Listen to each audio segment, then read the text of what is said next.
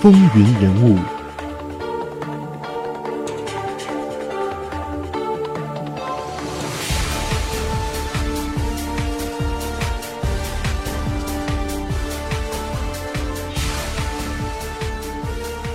亲爱的听众朋友们，大家好，欢迎收听《风云人物》，我是华丽。本期节目当中，我们将一起来回顾美国的第三十九任总统吉米·卡特。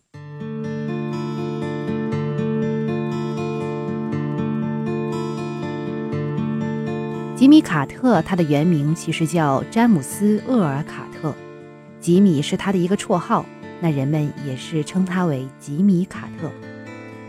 吉米·卡特，他在一九二四年十月一号生于乔治亚州的普兰斯。一九四一年到一九四三年，先后在乔治亚州西南大学和理工学院读书。一九四三年进入马里兰州美国海军军官学校。一九四七年获得了学士学位。一九四六年到一九五三年之间，他曾经在美国海军服役。卡特的父亲在一九五三年去世，而卡特退役后在家乡经营着卡特农场、卡特仓库等业务，并且从事一些政治活动。他当过基督教南方敬礼会的执事以及主日学校教师。一九五五年到一九六二年之间，他担任乔治亚州萨姆特县学校董事会的董事长。一九六二年到一九六六年之间，他又担任了乔治亚州的参议员。在这一期间，还先后担任过平原开发公司、萨姆特县发展公司总经理、乔治亚州中西部计划和发展委员会以及乔治亚州改进作物协会主席等职务。一九七零年到一九七四年，他担任了乔治亚州的州长。一九七四年，担任民主党全国委员会议员竞选委员会主席。到了一九七七年的一月二十日，宣誓就任美国的第三十九任总统。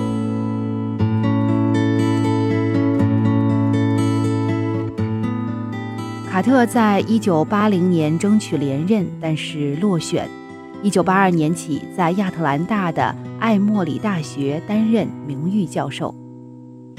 卡特在担任总统期间，在对外政策方面不得不提的一点就是中美两国正式建立了外交关系。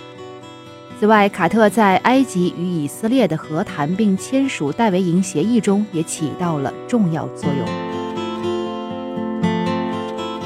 一九九零年七月四日。卡特获得费城自由勋章。一九九五年的一月十日，他获得了一九九四年度联合国科教文组织设立的费利克斯·乌弗埃·博瓦尼和平奖。一九九七年十一月，印度的英甘地纪念基金会授予卡特一九九七年度英甘地奖，以奖励他为全球和平、裁军和发展所做出的贡献。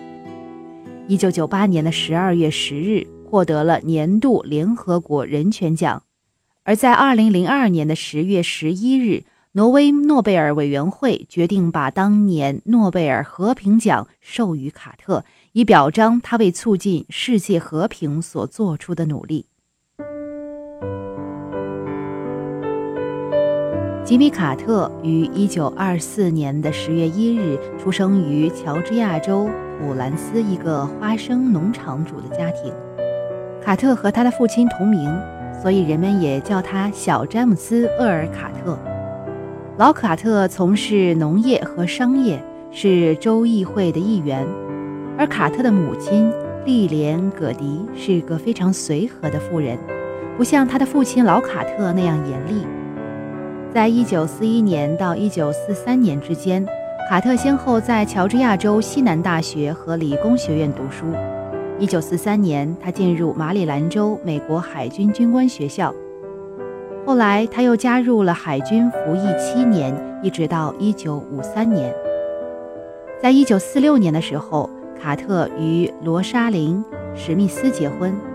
罗莎琳是他的同乡，他们后来育有三个儿子，一个女儿。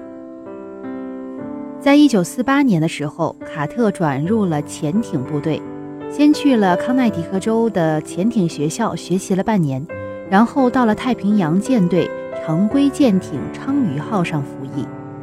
此后的一年多时间，他随舰队在太平洋海域执勤，并且多次到达过中国港口。五十年代初，卡特参加了美国第一批核动力潜艇的研究工作。在这期间，研究项目负责人后来被誉为美国核潜艇之父的海曼·里科弗上校对卡特的影响非常之大。里科弗是一位非常勤奋的人。而且他对下属的要求也极为的严格，在他的栽培下，卡特很快成了核反应炉技术专家。同时，他对卡特的严格要求也使得卡特在以后的日子当中做任何事情都全力以赴。一九五一年，加拿大乔克河附近的一座核电站发生了泄漏事故。等有关人员赶到时，核反应堆已经开始熔毁。如果不立即拆除反应核，上万人将有生命危险。当时机器人还无法完成这么复杂的任务，必须有人钻进核反应堆内部，手工拆除反应堆。这个人必须胆大心细，拆除过程当中不能有半点差错。核电站负责人最后选中了一个年轻人。他二十七岁，美国海军少尉，受过核物理与核反应技术的专门训练，曾经参与通用电气公司一个原子能实验室的设计施工。他在美国原子能委员会华盛顿总部工作，是个临危不乱的冒险主义者。事不宜迟，负责人派专机把少尉接到了出事地点，同时工程师们搭建了一个临时核反应堆模型。与出事故的那个丝毫不差。下了飞机，年轻的少尉立刻在技师们的协助下开始研究模型，一遍遍操练拆除反应核的每个步骤。拆除分为四个阶段进行，每阶段必须在一分三十秒内完成，连犹豫的时间都没有。所有步骤必须精确无误，记错一个阀门，拧错一个螺丝，后果将不堪设想。演练结束，少尉二话没说，穿上防护服，毫不犹豫地走进了核泄漏最严重的地方，独自面对一个正在熔毁的反应核。整个过程中，他所受到的核辐射等于常人一年最大核辐射准许量的总和。很多专家认为，在这么强的辐射下，年轻人生还可能性微乎其微。唯一的希望是他能支持到第六分钟完成拆除任务，而那个年轻人不但坚持到了第六分钟，成功的拆除了反应核，而且至今健在。他就是美国第三十九任总统吉米·卡特。一九七九年的三里岛核电站发生事故的时候，总统卡特作为一名工程师，得到消息之后并没有慌张。他派核管理委员会的一名官员代表他去了哈里斯堡，但随着美国的媒体和国际媒体连日来将三里岛事件作为头条新闻报道，一些著名的媒体人开始用“恐怖”这样的字眼来描述事件，还称情况有可能会更加糟糕。四月一日，卡特亲自视察了三里岛核电站。